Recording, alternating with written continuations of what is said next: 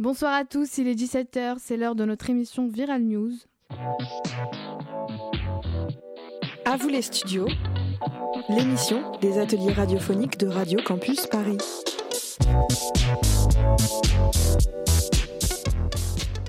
L'expansion du coronavirus se poursuit sur le territoire français, 580 cas recensés et 9 victimes. Pour en parler, nous recevrons notre, notre invité Adonis Devesque, virologue à l'hôpital Bichat, et nous recevrons également un appel d'une habitante de la région de Picardie, très inquiète par la propagation du coronavirus. Pour mener cet entretien, nous accueillerons également Thelma. Nous recevrons un appel de Lena Will. Bonjour Lena, euh, comment vous sentez-vous? Bonjour tout le monde, j'ai écouté l'émission et je crois que j'ai le coronavirus. J'ai tous les symptômes depuis deux jours et je ne sais pas ce que je je dois faire. Heureusement, j'ai fait les courses pour la semaine, mais si j'ai le coronavirus, c'est égal parce que je vais tomber raide mort de toute façon. Ce pourrait être le dernier appel de ma vie. Adieu ma famille, adieu beau monde. C'était donc Lena Will, très inquiète, euh, ce qui est parfaitement compréhensible vu la situation actuelle. Mais ne vous inquiétez pas, Lena, euh, nous, notre équipe vous prendra en charge. En effet, Maya, euh, Adonide, pouvez... pensez-vous qu'il faille ainsi paniquer? Non, en aucun cas, elle ne vient pas d'une zone très touchée. Il faut néanmoins prendre certaines mesures. Et quelles sont ces mesures qu'il faut prendre? Il faut entre autres se laver les mains régulièrement, tousser et éternuer dans, ses dans son coude, éviter les contacts directs et surveiller sa température deux fois par jour. Tout ceci fait partie du stade 2 de l'épidémie. Et euh, à quoi correspondent ces phases ou ces stades? Ces paliers correspondent à ceux du plan de pandémie grippale. Le stade 1 se déroule quand le virus est, est détecté. Le stade 2 vise à freiner la propagation du virus sur le territoire. Et le dernier stade concerne des restrictions drastiques quand le virus est largement propagé sur le territoire. On peut interdire les transports en commun, euh, fermer les écoles, favoriser le télétravail et contrôler les prix et les stocks de certains produits. De certains produits. Pensez-vous qu'il est dangereux de commander un colis en provenance d'une zone touchée par euh, le virus? Le risque est très faible d'être infecté en touchant un objet d'une zone euh, infestée, car au bout de 9 jours, il n'y a plus de traces de virus sur les surfaces. D'accord, merci beaucoup. De rien. C'est la fin de notre émission spéciale. Merci à tous de nous avoir écoutés. Merci à notre invité Adonis Devesque et à notre journaliste Thelma Billard, ainsi qu'à Lena Will pour son appel. Très bonne soirée à l'écoute de Radio Campus Paris.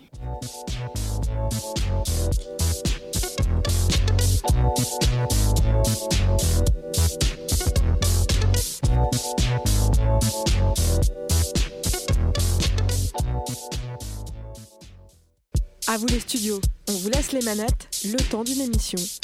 Bonjour à tous, nous sommes le 15 mars 2019 et il est 18h. C'est l'heure de Géopolitique News sur Radio Campus 93.9 FM. À vous les studios, l'émission des ateliers radiophoniques de Radio Campus Paris. Aujourd'hui, nous allons parler de la crise des réfugiés à la frontière entre la Turquie et l'Europe. Je suis Kylian, présentateur temporaire de l'émission. Pour commencer, notre chroniqueur José nous parlera du rôle de l'Europe dans cette crise. Puis nous accueillerons notre intervieweuse Antonia, qui recevra Sophie Peterson, sociologue et spécialiste de la crise des migrants. Elle nous apportera un éclairage sur le rôle d'Erdogan qui fait de cette crise un véritable chantage politique. À vous les studios, c'est vous qui faites l'émission.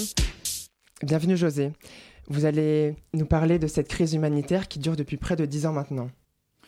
Bonjour Kylian, en effet, de la panique envahit l'Europe et ce n'est pas seulement à cause du coronavirus, ce sont aussi les 3,5 millions de réfugiés syriens que la Turquie a laissé passer afin d'envoyer un message à Bruxelles. En brisant l'accord conclu en 2016 entre l'Union européenne et la Turquie à la suite de la crise migratoire de 2015, la Grèce est devenue l'aspida ou bouclier de l'Europe, lui étant reconnaissante. Que l'Europe? La réponse nous est donnée par Ursula von der Leyen, présidente de la Commission européenne et porte-parole de cette nouvelle croisade. Selon ses dires, il s'agit de protéger le mode de vie européen. Ces discours anti-réfugiés derrière lesquels se protège l'Europe confirment le conflit interne aux 27 nations. En effet, il témoigne du décalage entre le principe de l'Europe et ses actions. De plus, L'OTAN ne souhaite pas aider la Turquie dans sa nouvelle expédition militaire en Syrie. La Turquie a donc décidé d'ouvrir ses frontières. Voilà les chantages d'Erdogan. Au lieu de se mettre en place des réelles politiques migratoires visant à répartir les migrants à travers l'Europe, elle n'a fait que renforcer la présence des militaires à ses frontières. Mais ce n'est pas les seuls problèmes qui subsistent. En effet, les Syriens naturalisés turcs sont déjà à la cible des partis conservateurs qui comptent sur leur vote. Du côté européen, ce sont les partis d'extrême droite qui bénéficient de cette crise migratoire pour attiser les flammes de leur discours haineux. Voilà où on est aujourd'hui. Merci José. À vous les studios, c'est vous qui faites l'émission. Nous accueillons maintenant dans le studio Antonia, notre intervieweuse. Bonjour. Bonjour Antonia. Vous recevez aujourd'hui euh, Julia Peterson, sociologue et spécialiste de la crise des migrants. Tout à fait. Alors oui, Sophie, nous pouvons parler d'une véritable crise humanitaire qui se déroule en ce moment à la frontière européenne Oui, en effet, Antonia, on peut parler d'une véritable crise humanitaire. Et l'Europe semble à bout de souffle, oui. Notamment en Grèce, où on a constaté dernièrement des débordements dans les forces de l'ordre. En effet, en Grèce, un réfugié a été tué par balle par un policier et cinq ont été blessés. L'Europe le semble complètement dépassée par les événements. Mais est-ce que la Grèce a reconnu sa responsabilité? Non, il semblerait que la Grèce s'obstine à démentir cette information. Et à cette crise humanitaire s'ajoute une revendication politique de la part du chef d'État turc. Erdogan, je rappelle que le 1er mars, Erdogan a ouvert la frontière de la Turquie vers l'Europe. Oui, en effet, il semblerait que Erdogan utilise la peur de l'Europe d'une nouvelle vague de réfugiés pour s'accaparer l'argent de l'Union européenne. Car en effet, la Commission européenne, suite à l'ouverture des frontières, a débloqué 170 millions d'euros, en plus des 500 millions réquisitionnés pour la crise. Mais la source du problème se trouve à Idlib, où le président syrien Bachar el-Assad mène une offensive contre le dernier bastion dominé par les djihadistes et les rebelles, induisant la fuite de plus de 800 000 Syriens vers la Turquie. Oui, on comprend la complexité de cette crise, où l'on oublie presque que ce sont des humains qui sont en jeu, mais pris dans un jeu d'hommes politiques sans cesse en quête de pouvoir. À vous les studios, les ateliers de Radio Campus Paris. L'émission touche à sa fin. Je vous remercie de nous avoir suivis et vous donne rendez-vous la semaine prochaine à la même heure sur Radio Campus 93.9 FM. Très bonne soirée.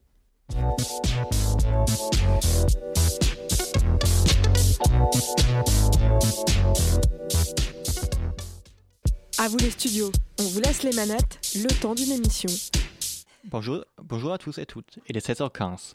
C'est le point actu ciné sur Radio Campus Paris 93.9 FM. Et aujourd'hui, c'est une émission spéciale. À vous les studios, l'émission des ateliers radiophoniques de Radio Campus Paris.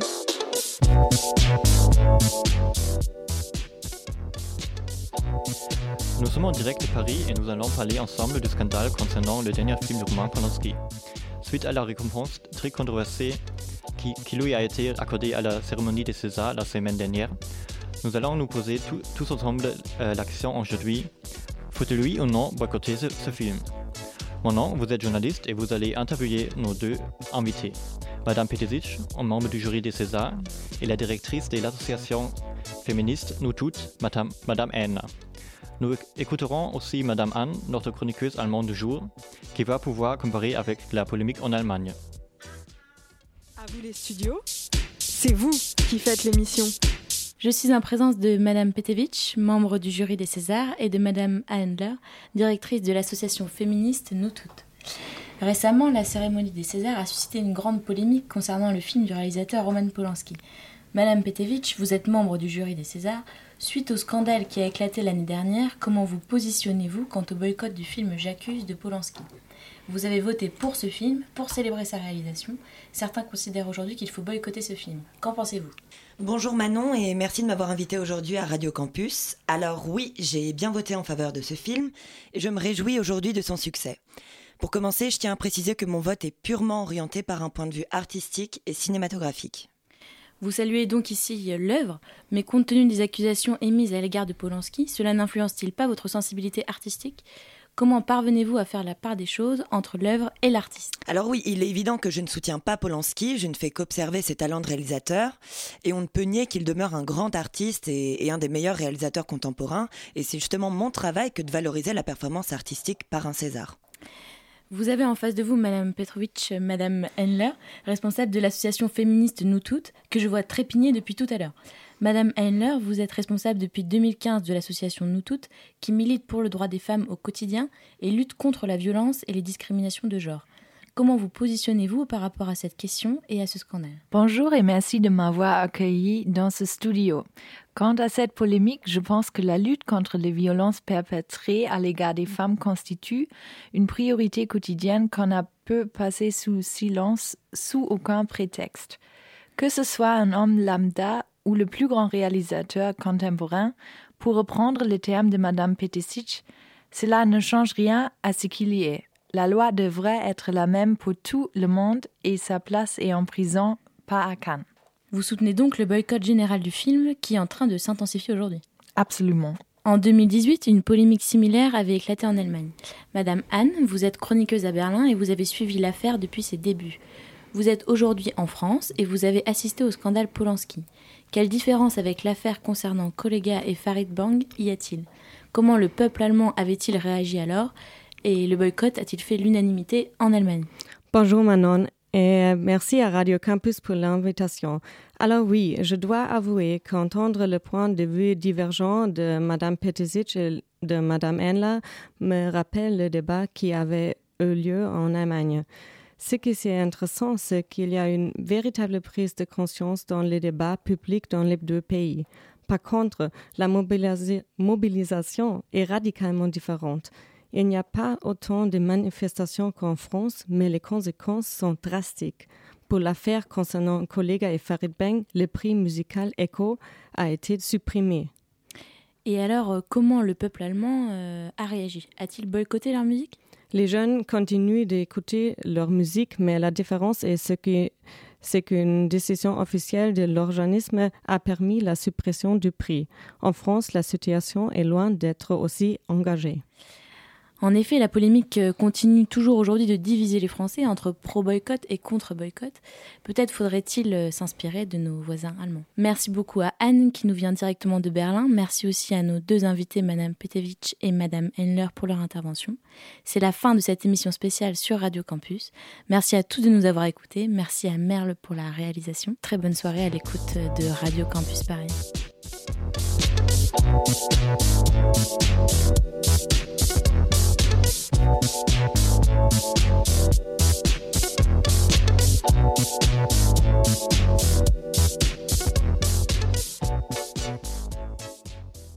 À vous les studios, on vous laisse les manettes, le temps d'une émission.